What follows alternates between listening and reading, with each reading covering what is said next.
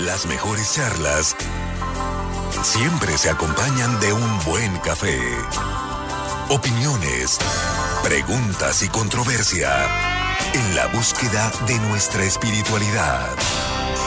Te invitamos un café y fe con el Padre Arturo Guerra. Iniciamos.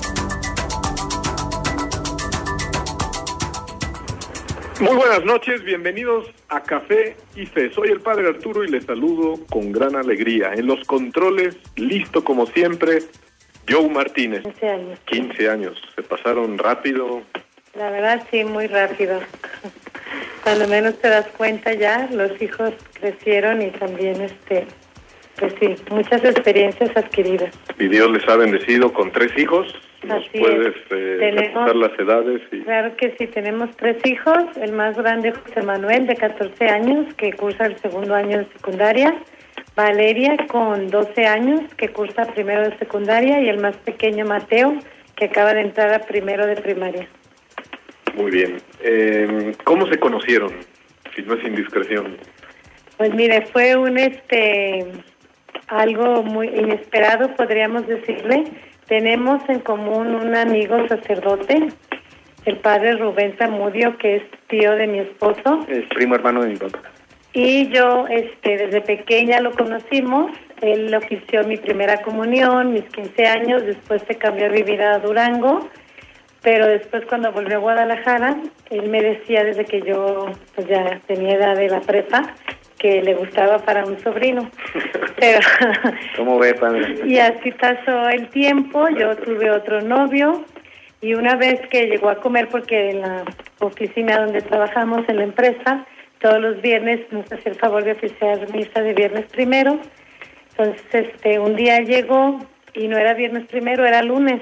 Entonces, lo primero que se me vino a la mente dije, el sobrino, ahora me lo va a traer. Entonces, este, llegó ahí, me presentó a Manolo y de ahí, este, pues, nos conocimos y en la tarde me acuerdo que me llamó el sacerdote, el padre Rubén, y me dijo, pues ya los presenté, ustedes se encargan de todo lo demás. Pues yo le dije, ay, te voy a pasar su teléfono. Y dije, no, padre, yo soy de la antigua. Si quiere que me llame él, y ya a los dos días me llamó y ya empezamos a salir. Así fue nuestro Pa' pronto, encuentro. padre, sin perder tiempo, ¿verdad? ¿Cuánto pasaron de, de- de novios? Bueno, fueron un año, cuatro meses. Un año, cuatro meses de novios y para los tres meses me dijo que si quería casarme con él y empezamos ahí este los preparativos para la boda, sí. No, Y sobre todo prepararnos y conocernos pues mutuamente, vivir el noviazgo, como creo que es la mejor forma de vivirlo, conocernos mutuamente, ser transparentes, ver lo que nos gustaba, lo que esperábamos al querer formar una familia. no lo dudaron desde el primer segundo de fundar un matrimonio cristiano católico. No, por supuesto que no. Este, desde que empezamos a salir de novios, fuimos a unos ejercicios de cuaresma, que lo invité a Manolo y me gustó que dijo que sí, porque él me decía, oye, vamos a salir, vamos a tomarnos una cerveza, un café o algo. Le dije, pues esta semana no, vamos a ir a ejercicios de cuaresma. Entonces eso me gustó mucho de él, que desde un principio pues demostró que sí le interesaba algo cristiano. Claro, qué bien, qué bien. No, pues qué maravilla y es así como la providencia va hilando, ¿no? Los hilos de la historia Así es. de cada, de cada familia. Bien, pues estos son nuestros invitados. Estamos listos para iniciar. Vamos para allá.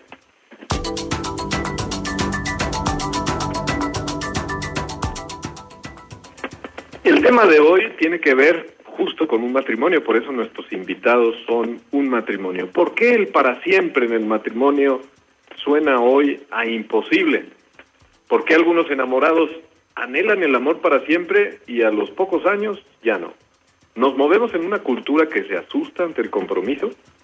¿Pueden los matrimonios que llevan vuelo ayudar a los matrimonios que van empezando? ¿Cuál es la visión cristiana del amor humano? Estas son las preguntas que vamos a poner sobre la mesa. En este momento nos vamos a ir a la primera pausa comercial y volvemos con nuestro matrimonio invitado en el programa de hoy. Vamos a la pausa. Sigue disfrutando Café y Fe. Volvemos después de la pausa.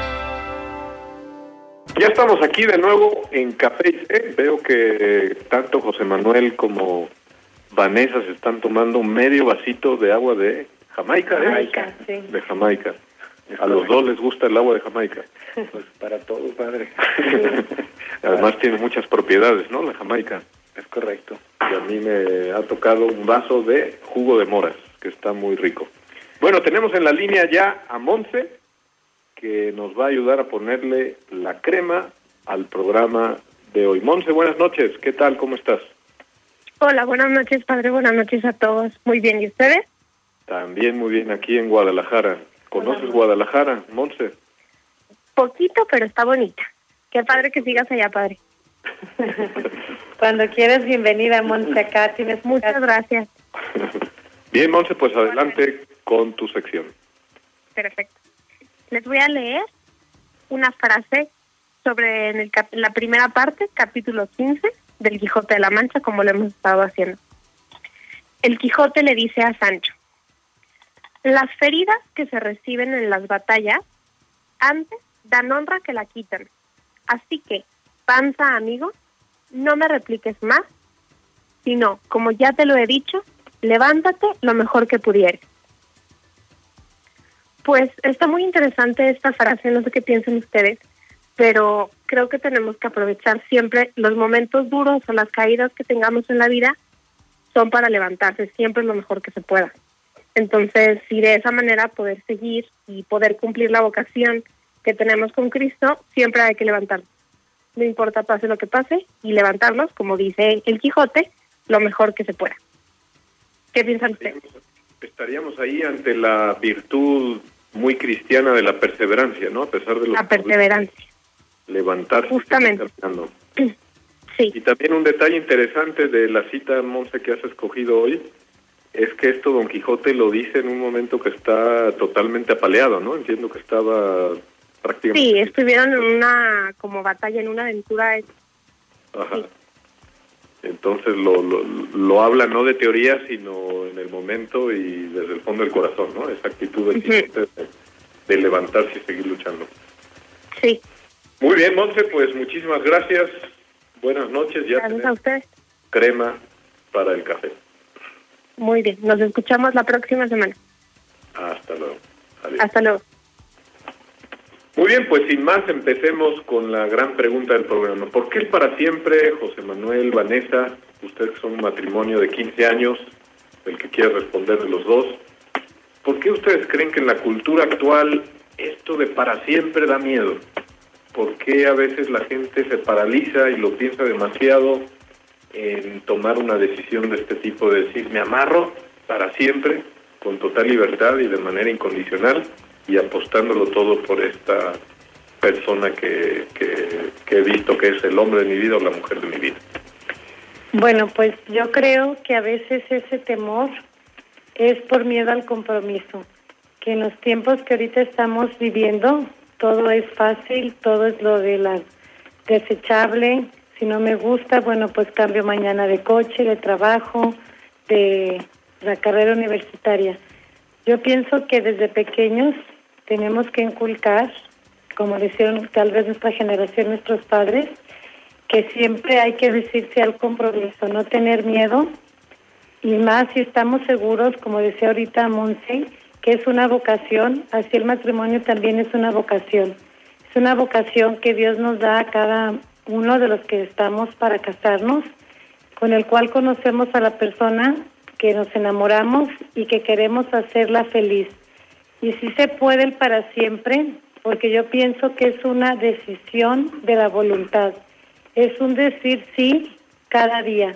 Es tratar de conquistar al otro, como dicen, solo por hoy, tratar de ser agradable, tratar de servirlo, ver en él todas aquellas cualidades de las cuales yo me enamoré el día que dije sí ante el altar con Dios, tratar de verlo así cada día, no como uno, hoy hasta el fin, no, sino todos los días una decisión de conquistarlo, servirlo y agradarlo. José Manuel, tratándonos de meter al núcleo, digamos, profundo de la dinámica del, del amor, de la, de la relación esponsal entre un hombre y una mujer, por decirlo así, ¿cabría otro tipo de amor que no fuera para siempre o el para siempre es algo propio de lo más íntimo de la relación esponsal entre un hombre y una mujer? Bueno, el para siempre, como mencionaba Vane, es un compromiso, es posible, obviamente no solamente como seres humanos, ahí el que pone pues prácticamente la totalidad de el éxito es Dios nuestro Señor, porque Él es realmente quien nos lleva de su mano para poder en el día con día ser felices, tratar de estar siempre dispuestos a hacer su voluntad en todos los aspectos y simplemente estar unidos a Él. Yo pienso que sí se puede. Es un reto todos los días enamorar a la persona y sobre todo tratar de hacerla feliz ¿no? en el día a día. ¿Qué piensas, José Manuel, que le aporta a, a, un, a una pareja, un chavo y una chava están pensando seriamente si casarse y recibir el sacramento del matrimonio o no recibirlo? Desde tu experiencia de 15 años habiéndote casado por la iglesia, ¿qué crees que es lo que aporta el sacramento a la unión? Muchísimas cosas. Eh, hay varias gracias que que recibimos inmediatamente en el sacramento del matrimonio, como la unidad, la paternidad, la irradiación, la sanación, la santificación.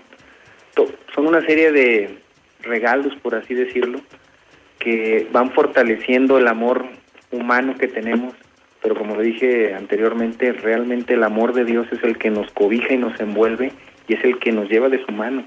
Simplemente ya depende de nosotros nunca separarnos de él. Obviamente, pues cuando suceden problemas, actitudes de cada uno, tratar de remediarlas mediante el perdón, la ayuda mutua, la transparencia, la honestidad. Una cosa que yo sí les recomiendo eh, a los, las personas que se quieran casar es que sean totalmente honestas, primero consigo mismos y después con la futura pareja que, que quieran emprender este hermoso viaje del matrimonio y que lo vean no como una meta, porque el matrimonio no es ya me casé, ya gané, ya cumplí, no, el matrimonio es, es un camino, es un sendero que, que nunca termina y nunca debe de terminar, porque el amor debe de ir creciendo todos los días, paso a paso, como, como los ríos, yo lo veo así. A lo mejor es un ejemplo muy simple, pero cuando el agua se estanca, se empieza a pestar. Así debe de ser el amor, el amor debe de seguir fluyendo, fluyendo y caminando y sobre todo ir creciendo. A lo mejor el caudal que ahorita con el amor con que empezamos es de cierta manera pequeño, pero con el paso de los años tiene que ir creciendo y creciendo y alimentándose de del amor de los hijos, de las situaciones complicadas, de las amistades. Eh, Vanessa, en el matrimonio católico, cuando se recibe el sacramento, de manera concreta en el día a día, mm, ¿cuál es ese papel que juega Dios en, la vida en la vida matrimonial, en el día a día, en las dificultades, en las alegrías, en los triunfos, en los fracasos de ese matrimonio? Bueno, pues yo creo que el papel que juega Dios es un papel principal, ¿no? Y al nosotros comprometernos delante de Él, al decirle ese sí, que queríamos que fuera un amor exclusivo, sin marcha atrás, Él siempre está presente en nuestros matrimonios. Desde el momento en que nos levantamos, ofrecemos nuestro día a Él, todas las actividades que vamos a hacer. Yo, por ejemplo, como esposa, ofrezco mi día por mi esposo y por mis hijos, y así vamos santificando y toma un valor sobrenatural las acciones que hago día con día. Y si lo tenemos a Él, de nuestro lado, ya sea mediante el rezo del rosario, con la frecuencia de los sacramentos, con visitas al Santísimo, siempre pedirle a Él que Él sea nuestro guía y nuestro camino para seguir adelante. Claro que no nada más por el sacramento del matrimonio ya no vamos a tener problemas, sí vienen problemas, dificultades, pero si tenemos a Dios y a la Santísima Virgen también como modelo de esposa y madre que fue, podemos salir adelante tratar de que nuestro hogar sea una imitación de aquel hogar humilde, lleno de amor, de comprensión, de sabiduría, como en el hogar de Nazaret. Y esas gracias de las cuales hablaba mi esposo, que son muy importantes y es lo que hace la diferencia del amor nada más del matrimonio al civil al matrimonio a la iglesia. Porque esas gracias, bueno, ya las había comentado él, pero de la unidad, que a partir del matrimonio ya no somos dos, no, ya no es tú y yo, sino somos unos otros. Todo se convierte en nuestra casa, nuestro hogar, nuestros hijos.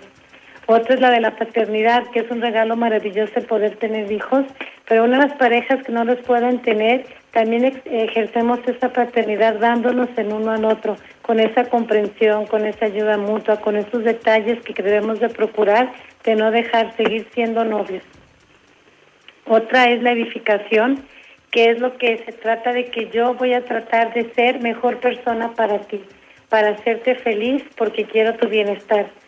Y voy a tratar de que saques lo mejor de ti, ver tus cualidades, alabarlas y reconocer siempre todo lo bueno que haces por mí. De la irradiación, porque también nuestro amor se va a irradiar hacia los demás. Primero a nuestros hijos y ellos lo van a llevar con los compañeritos de su escuela y nosotros con los demás matrimonios tenemos esa, esa responsabilidad de dar testimonio de ese amor cristiano que vivimos, de esa familia.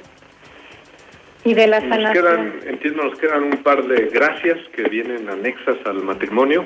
Nada más que ahorita es momento para hacer la pausa comercial. Amigos que nos escuchan, si quieren participar, llamen al 844-438-8110 o a través de las redes sociales. Vamos a la pausa y aquí seguimos hablando de si el para siempre en pleno siglo XXI es posible o no es posible. Vamos a la pausa. Sigue disfrutando Café y Fe. Volvemos después de la pausa. Vanessa, nos faltaban dos de las gracias del sacramento del matrimonio. ¿Nos las quieres explicar? Sí, claro, padre, con mucho gusto. Bueno, otra de las gracias es de la sanación, porque esta nos ayuda a practicar frecuentemente. A veces en el matrimonio nos podemos herir y debemos saber practicar el perdón y podemos hacerlo reconociendo humildemente que fallamos porque somos seres humanos y con un solo detalle, con una palabra de cariño, poder este volver a ser amable y cordial nuestra relación. Y por último, la gracia que a mí se me hace más hermosa es la de la santificación, porque estoy feliz yo de hacer feliz a mi cónyuge. Cada vez que vivimos espiritualmente y ofrecemos lo que hacemos por la otra persona, nos vamos a santificando que es nuestra meta, ¿no? Hacer de nuestro hogar un hogar de paz, donde se vivan los valores, podemos irradiarlo a los demás y llegar al cielo, que es a lo que todos aspiramos. La vocación universal a la santidad. José Manuel y Vanessa, ustedes llevan más o menos, me comentaban, unos ocho años implicándose, colaborando en la, en la formación de los de las parejas de novios que se acercan a las parroquias y que quieren recibir el sacramento del, del matrimonio. Eh, vayamos a los orígenes. ¿Qué les motivó, qué les movió a quererse involucrar en, en estos cursos, en, sumarse al equipo que da estos cursos y en ayudar desde una perspectiva de matrimonio, un matrimonio que lleva ya años, a un matrimonio que apenas está a punto de formarse? ¿Qué, qué les motivó, qué les movió a, a empezar esto? Bueno, Básicamente eh, nosotros, como todos los seres humanos, encontramos ciertas ausencias en los novios, incluyéndonos a nosotros, en las cuales tenemos que llegar, antes de dar ese gran paso en el sacramento del matrimonio, contestar ciertas preguntas, ciertas dudas que deben de tener la información, digamos, mínima de, de la persona con la cual nos queremos casar y esas preguntas vienen siendo o se atacan desde los puntos desde el punto de vista cristiano muy simples simplemente oye cómo vamos a espaciar a nuestros hijos decir algo la economía del hogar quién va a aportar quién no va a aportar cómo se va a distribuir el gasto etcétera etcétera no son diferentes preguntas que deben de ser contestadas antes de dar ese gran paso simplemente para tener un conocimiento esencial con la persona con la cual nos vamos a casar eso fue lo que nos, nos motivó a, pues a, aportar ahí. Porque puede suceder a veces, digamos, bajo la, el encandilamiento, por decirlo así, del enamoramiento, pues se habla de todo menos de esto, ¿no? Y, y, y entonces si no se llega a hablar de esto, pues luego se puede convertir en un problema, ¿no? Vanessa, ¿qué opinas? Sí, claro, debemos de estar conscientes, primero, claro, que es la atracción física, lo que nos llama la atención de la otra persona, pero siempre debemos tener, darle prioridad al corazón, pero también no dejar de lado la razón, porque muchas veces ya cuando estás muy enamorado dejas de ver objetivamente a la otra persona. Yo pienso que debemos de preguntarnos de novios aspectos fundamentales, como por ejemplo la educación de nuestros hijos, de qué forma queremos educarlos, cómo vamos a espaciar esos nacimientos. Algo importantísimo es el diálogo conyugal, que muchas veces no se platica y ese diálogo debe de ser este abierto, con paciencia, con inteligencia, no tratar de imponer ideas al otro y todo eso se debe trabajar en el noviazgo y ser sinceros.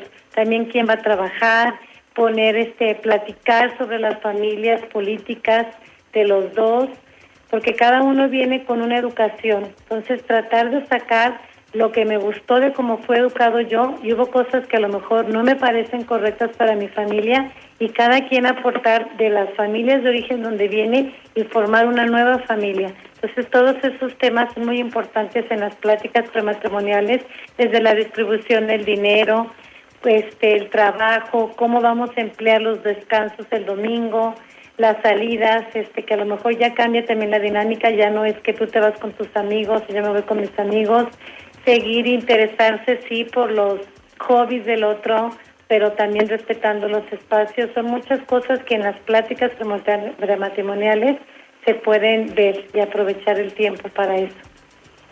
Ustedes que llevan 15 años de matrimonio, cuando se encuentran con estas parejas de novios que están preparándose para recibir el sacramento del matrimonio, partiendo, digamos, de las preguntas o de los temas que ellos sacan en los cursos, ¿ustedes cómo ven a estas nuevas generaciones? Eh, empecemos, vamos a decir, las cosas positivas que ustedes detectan en estas parejas de novios que se acercan a los cursos. Y luego ya si acaso mencionamos alguna cosa mejorable o área de oportunidad, ¿no? Como se diría hoy en el lenguaje moderno. Pues mire, yo veo, padre, que sí tienen muchas ganas de prepararse. Hay muchas cosas que ellos se cuestionan que nunca lo habían pensado, que era importante dialogar, informarse.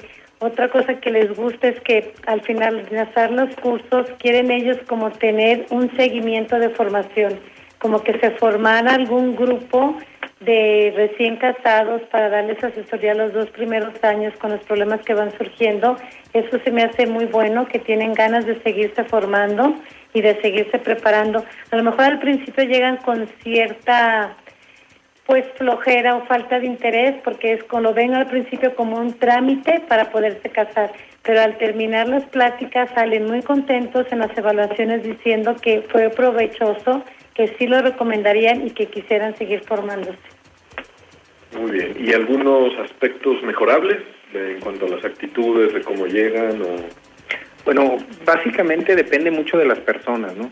Cuando nosotros asumimos que cuando un matrimonio quiere casarse por la iglesia, pues tiene toda la actitud del mundo en cumplir eh, todos los lineamientos que van implícitos. Eso es lo que creemos. A medida que van pasando las pláticas, se van dando cuenta de muchos aspectos que ni siquiera habían considerado. Ejemplo, ponemos uno sencillo, eh, el espaciamiento de los hijos. Muchas veces las parejas que vienen ni siquiera se hacen esa pregunta, oye, ¿cómo vamos a espaciar los hijos a través de nuestro matrimonio? ¿Nos vamos a, a pegar eh, a todas las sugerencias que nos hace nuestra madre iglesia o de qué forma? Y es ahí cuando empezamos a, a cuestionarlos, a hacerse esas preguntas como matrimonio futuro que pueden ser, ¿cómo las van a resolver, no? Y ahí entre algunos de los cursos que, que se dan, pues está el espaciamiento por métodos naturales, por decir algo, el método de ovulación Billings, y algunos entran en ese interés de, oye, ¿cómo se hace? ¿En qué consiste? ¿Qué probabilidad de éxito tiene? Etcétera, etcétera, ¿no? Esos son puntos mejorables. Otro de los puntos eh, mejorables es, como decía mi esposa, la comunicación. La comunicación entre los seres humanos es fundamental y muchas veces no tenemos nosotros esta empatía o esta, estas ganas de escuchar a los demás y sobre todo ponernos en, en sus zapatos y, y tratar de entenderlos, ¿no? Porque como, como decía, eh, cada uno de nosotros tiene una historia, tiene una forma en la que fue viviendo y tiene una manera de percibir a las demás personas. Y yo creo que la clave de esa comunicación también es darle la importancia a los sentimientos de la otra persona como si fueran los nuestros propios, ¿no? Que eso ya es como es como un, un amor maduro. Porque al principio llegamos con ciertas expectativas de lo que creíamos que iba a ser nuestro matrimonio, así como en los cuentos, pero ya el día a día nos damos cuenta que no era ese príncipe que yo creía como que quitarnos esas expectativas y ya nos hace ver la realidad de lo que somos. Entonces es donde empieza todo ese proceso de que, bueno, yo te elegí entre millones de hombres fue por algo. Entonces descubrir cada día esas cualidades las cuales me enamoré de ti y practicar mucho esa paciencia y esa comprensión. Así es. El, ¿Cómo explican ustedes a la hora de estos cursos el, la gran verdad del matrimonio cristiano de la apertura a la vida. ¿Cómo, cómo, cómo lo explican y si le cuesta al, al ciudadano del siglo XXI comprender esta apertura a la vida? Pues mire, yo creo que ahorita, desgraciadamente sí, le cuesta mucho a todos los que van a los cursos la apertura a la vida. Porque ¿qué es estar abiertos a la vida? te ayuda a confiar más en la voluntad de Dios. O sea, dejamos que Dios haga lo que Dios quiera en, nuestro matrimonio. Nos hace ser más generosos. ¿Por qué? Porque los hijos que Dios nos manda son suyos y no nos y nosotros nomás somos custodios elegidos por él.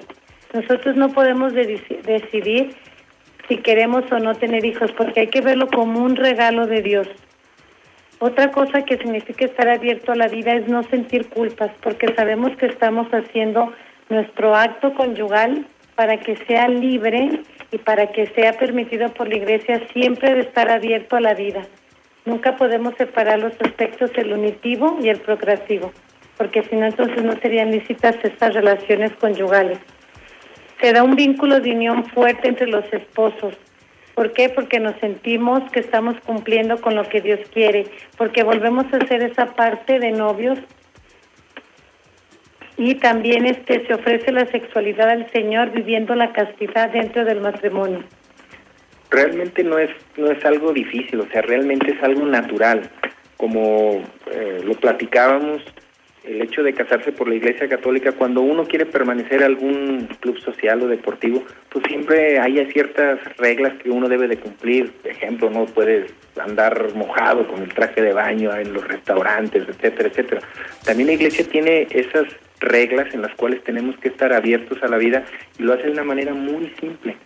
Y nosotros sugerimos ampliamente que todos los métodos naturales, que todos son aprobados por la Iglesia, todos son sumamente benéficos para, para el matrimonio.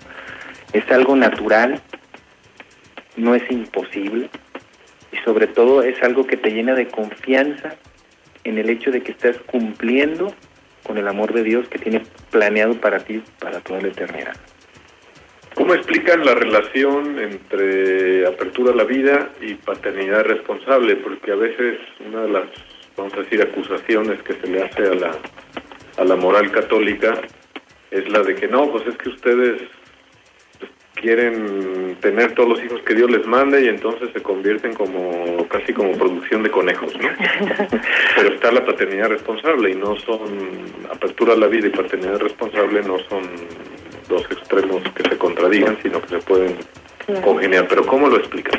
Bueno, básicamente en el hecho de la paternidad responsable es estar abiertos a la vida. Obviamente no vamos a, a, venir a, a, tener una sobrepoblación en, en cada una de las familias, simplemente por el hecho de irlos espaciando de una manera correcta, obviamente cara a Dios, y siempre, siempre, siempre, siempre en el amor que la pareja se tiene. La paternidad responsable es simplemente seguir de la mano de Dios los hijos que Dios nos dé, pero obviamente con los cuidados adecuados en cuanto a sus capacidades este, físicas, de la edad de los, de los cónyuges, los aspectos económicos, los aspectos sociales en el entorno que vive ese matrimonio, los aspectos psicológicos de que están involucrados en ese matrimonio en ese tiempo, en esa en esa localización. Amigos que nos escuchan, ¿qué opinan ustedes? ¿El para siempre es posible en el siglo XXI, sí o no? Llámanos, participa, vamos a la pausa y aquí seguimos. Sigue disfrutando Café y Fe. Volvemos después de la pausa. Aquí estamos en Café y Fe por hablar de algo de la vida real. José Manuel, Vanessa, ¿ustedes cómo se pusieron de acuerdo en esto de la apertura a la vida, en esto de cuántos hijos y en qué momentos traerlos al mundo? Pues, mi, pues mira, padre, nosotros desde que éramos novios lo platicamos y yo soy única mujer, tengo dos hermanos varones. Entonces, cuando platicamos, yo le dije, pues yo quiero tener una hija, espero en Dios que quiera regalarnos, bendecirnos con una hija. Entonces él me decía, pero ¿hasta cuándo? Entonces quedamos en que si el primero es hombre, pues vamos por el segundo. Si el segundo, vamos por el tercero. Y si el cuarto es hombre, dije, bueno, pues a lo mejor si el cuarto es hombre, hasta ahí le dejamos de buscar. Y bendito sea Dios que tuvimos a José Manuel. Este, nosotros nos casamos y regresamos ya este con la bendición de José Manuel de la luna de miel. Luego a los dos años, dos meses, nació Valeria. Este, y después tuvimos este seis años pasaron y llegó este gran regalo, Mateo, que significa regalo de Dios, por eso le pusimos así. Este, y platicamos pues que fuera una niña y gracias a Dios nos bendijo y así fue como Dios nos dio a los tres. ¿Y tú cómo viviste eso, José Manuel, cuando ella te planteó esto de que una niña tenía que ser en algún momento, al menos hasta el cuarto intento? Sí, pues es algo normal, padre. eso es importantísimo. Estando de novios, uno tiene que ser muy abierto. Ella me dijo claramente, ¿sabes qué? Yo quiero una niña. Dije, oye, China, pero pues si Dios dispone otra cosa, le dije, bueno, pues por lo menos estamos de acuerdo de hacer por lo menos cuatro intentos. Gracias a Dios el segundo quedó todo ya resuelto y cubierto al menos en ese aspecto, pero pero sí, o sea, esa transparencia sí es importantísima en decir aproximadamente uno pudiera sugerir tres, cuatro niños y que todos estemos en el mismo canal, de que estemos enterados de que eso es lo que quiere nuestra pareja, los dos estamos de acuerdo y todo lo ponemos en las manos de Dios para que Él es el que nos diga como siempre, cuándo, y cuántos niños nos quiere matar.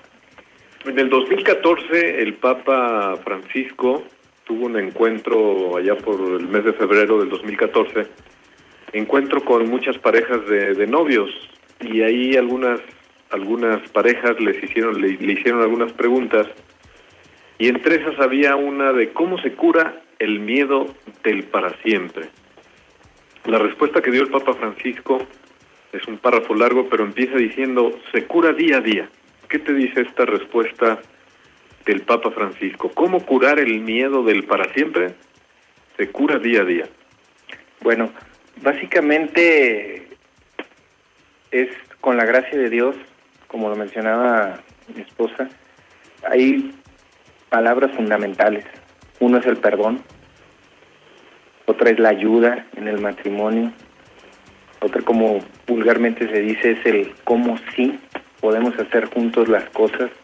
A veces cede uno, a veces cede el otro, a veces cedemos los dos. Esa entrega diaria que se hace con el amor que se le tiene a, a la esposa y al esposo y esa comprensión, ¿no? Esa comprensión que nos hace y que nos une a través de los hijos. Es un reto todos los días, pero no es un reto difícil, es un reto lleno de amor. O sea, no hay que verlo como una como una dificultad o como algo imposible de, darle la vuelta. De hecho, no hay que darle la vuelta. El día a día es la gracia de Dios que te lleva de su mano caminando con tu esposa. Nosotros en lo personal creemos que el matrimonio, como tú lo decías, es para siempre. ¿Por qué? Porque creemos firmemente que los dos estamos agarrados de la mano. Y si uno se va al cielo, se lleva al otro.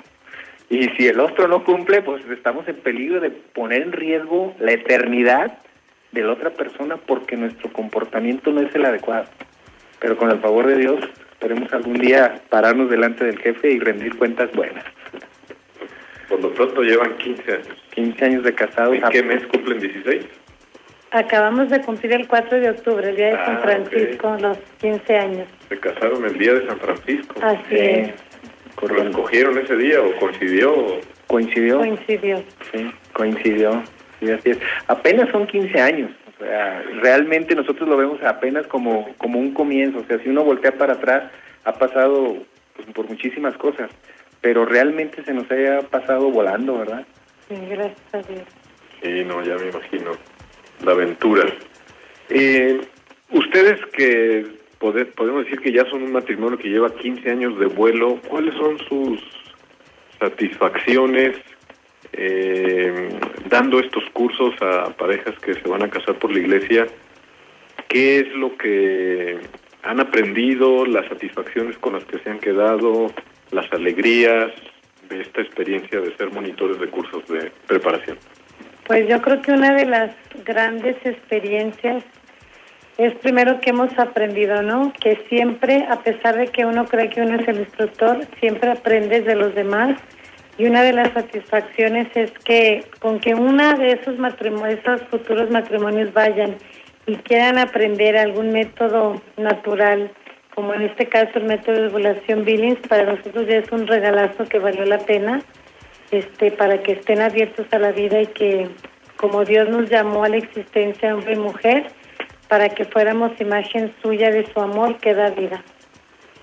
En esos consejos que mencioné antes del Papa Francisco, también hace da una pista de decir siempre pídele permiso a tu a tu esposo a tu esposa, ¿no? Y, y- y cita una cita, perdón, cita una frase de San Francisco que dice en las florecillas de San Francisco se encuentra esta expresión. Has de saber, hermano carísimo, que la cortesía es una de las propiedades de Dios. La cortesía es hermana de la caridad, que extingue el odio y fomenta el amor. José Manuel, para ti, ¿qué sería este papel de la cortesía, este papel de darle lugar a la esposa, de pedirle opinión, de decirle qué te parecería si le hacemos así, o hasta esta cortesía? ¿Qué te dice? No, pues es fundamental. O sea, el trato del día a día con la esposa, como, como lo platicamos, es antes éramos dos, ahora somos uno, y somos uno en todos los aspectos, ¿no?